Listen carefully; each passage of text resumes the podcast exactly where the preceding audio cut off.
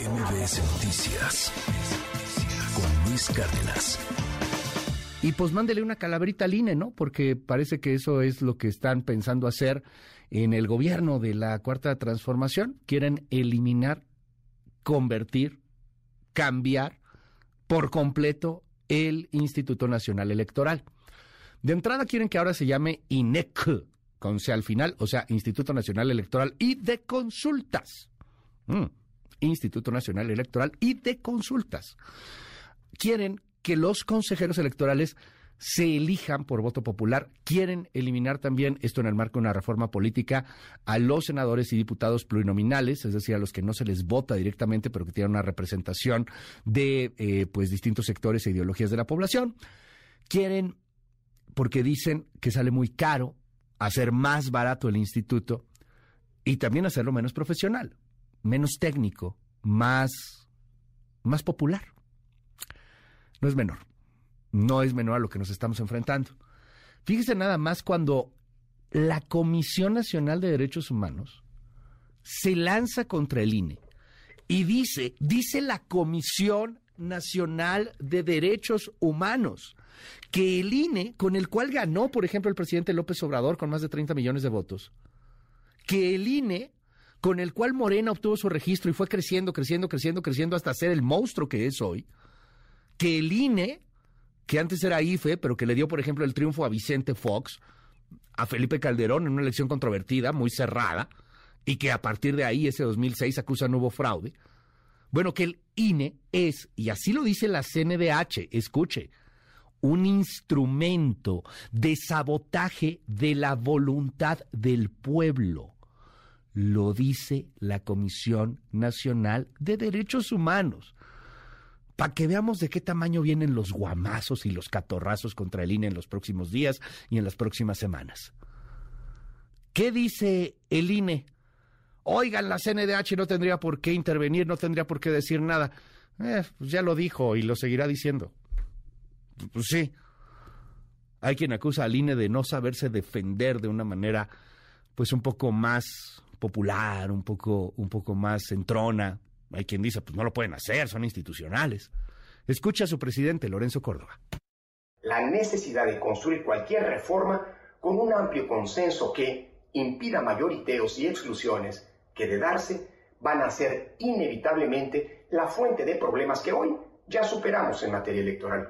En este contexto, han dado inicio los trabajos de una reforma electoral que, de prosperar, ojalá por el bien de todos, el resultado de un diálogo respetuoso y de coincidencias y consensos amplios e incluyentes, que es, siempre lo hemos dicho desde el INE, condición indispensable para el sostenimiento de nuestra democracia. De otro modo, pondríamos en peligro una construcción política de 30 años que hoy es fuente de estabilidad y paz pública. Bueno, empieza desde distintas organizaciones civiles, particularmente las mismas que están apoyando eh, estos grupos de, Va por México, de, alianzas opositoras, etcétera, empieza una especie de campaña ciudadana para defender al INE. Tienen un hashtag que ahí se está moviendo mucho en redes sociales y están con algunos logos, etcétera, que se llama El INE no se toca o hashtag yo defiendo al INE. De hecho, también por ahí se está convocando a, a una marcha por la defensa del INE. Eh, vamos a ver qué tanta convocatoria logra tener esta marcha. Según la, información que yo tengo hasta el momento es que será el próximo domingo 13 de noviembre a las 10.30 de la mañana. O sea, van a, pues van a tratar de agarrar 13 días, 14 días si contamos hoy, pues para tratar de tener alguna convocatoria va a ser ahora una marcha rosa. Ya ve que se habían distinguido como por hacer marchas blancas. Bueno, ahora van a ser una marcha rosa. Vamos a ver qué tanta gente logran convocar de el, del Ángel al hemiciclo a Juárez, la marcha por la democracia, o al menos eso es lo que están convocando varias organizaciones de este estilo, tipo UNE, este, va por México, etcétera. Erra Chabot, ¿qué lees de todo esto, querido Erra? Siempre un placer poderte tener aquí en este espacio y aprender de ti. Buen día. Gracias Luis, buen día, buen día al auditorio. Se trata fundamentalmente otra vez de esta lógica por parte del gobierno de la 4T de que lo autónomo no existe y lo autónomo es un empeño. Dentro del Estado lo único que existen son organismos supeditados al Estado, incluyendo a la CNDH. Eh, hay que recordar que todas y cada una de las instituciones organismos autónomos del Estado que se construyeron precisamente como contrapesos frente a un eh, pues aparato de Estado que tenía el control de todo, Comisión de Competencia Económica, Reguladora de Energía, todas y cada una de ellas que suponían pues habían sido creadas o se suponía habían sido creadas precisamente para que más allá de los intereses del poder del poder central y de grupos de poder económico tuviesen capacidad de mm, pues emitir recomendaciones que estuviesen no de emitidas por una estructura neutral no existe ese elemento de neutralidad y de pureza total pero sí de lógicas mucho más ligadas a un interés general, a un interés colectivo, a un interés que no dependiese necesariamente o de una empresa o del poder político central o del presidente de la República. Bueno, eso ha sido visto por parte del presidente López Obrador como una farsa, como algo que hay que terminar y hay que convertirlos en apéndices del Estado o francamente desaparecerlos porque cuestan, dice, cuestan mucho. En esa lógica, pues precisamente la necesidad de volver o de transformar al propio Instituto Nacional Electoral, dicen incluso en la propia expresión de la CNDH que pues eh, eh, es como una comisión federal electoral. O sea, llega la desfachatez la CNDH, que no tiene atribuciones ni siquiera para opinar, pero que opina que lo que hoy es el INE es prácticamente algo similar a, las, a la Comisión Federal Electoral de entonces. O sea, como si Manuel Bartlett hubiese más o menos eh, pues redactado este tipo de planteamientos, recordando lo que eran cuando él pues presidía este tipo de organismos, precisamente para controlar todas y cada una de las funciones de la propia de la propia institución. El Instituto Nacional Electoral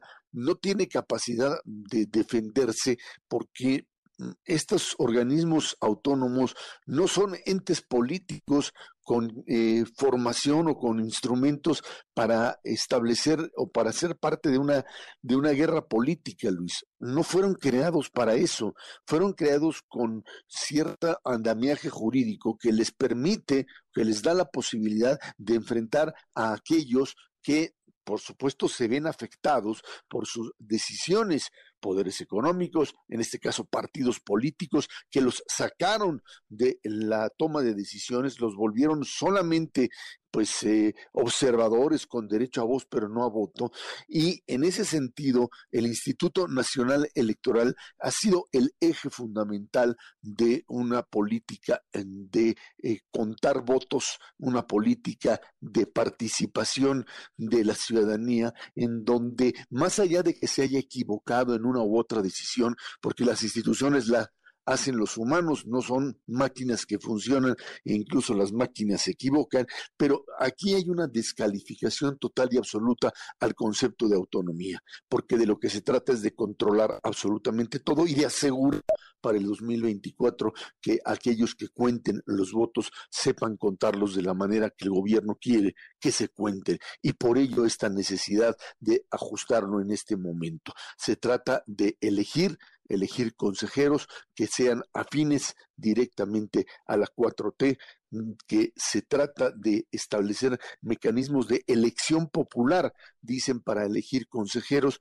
cuando esto es prácticamente convertir a la propia eh, designación de estas, eh, estas personas en candidatos, en candidatos de los partidos que anteriormente tenían por lo menos o que ahora tienen la obligación de ser sometidos a pruebas y ser sometidos directamente a una eh, pues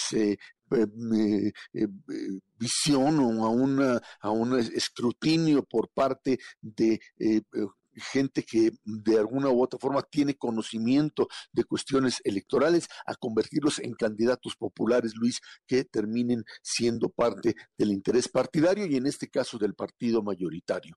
Es la reconstrucción del viejo régimen en condiciones en condiciones totalmente, totalmente diferentes. Cuando ellos hablan, cuando el gobierno habla de viejo régimen y quiere referirse al periodo de 1997 al 2018, en realidad lo que está hablando no es de ese viejo régimen. El, el viejo régimen es el que finalmente se sustituyó, y en eso hay que ser claros, Luis, en el que se sustituyó en, ese momento o empezó a sustituirse en ese momento cuando finalmente el voto popular, la ciudadanía y el propio IFE tuvo la autonomía suficiente como para hacer valer los votos. Ese es el nuevo régimen, el que hoy se quiere descalificar, el que, el que hoy se siguen eh, construyendo o, hablando de, nuevos proyectos y nuevos procesos electorales en función de mitos como el del 2006, cuando no pudieron, jamás pudieron probar que se trató de un fraude electoral, sí una elección cuestionada, sí que hubo cierta intervención por parte del presidente Fox en ese momento, pero finalmente una elección fraudulenta no, con, con votos ilegales, no fue posible probarlo algo que simple y sencillamente mm, es parte de una narrativa, de un cuento para justificar el finalmente aniquilamiento del INE. Estamos ante una realidad muy clara. Se trata de controlar las elecciones presidenciales del 2024 y de esta manera acabar con el último órgano que tiene todavía la fuerza suficiente como para defenderse del poder de un Estado que quiere reconstruir y que de hecho lo ha hecho un modelo autoritario en distintas áreas, Luis. Gracias, querido Esra. Como siempre, te seguimos en arroba Shabot. Te mando un abrazo, Esra. Gracias, buen día, Luis. MBS Noticias con Luis Cárdenas.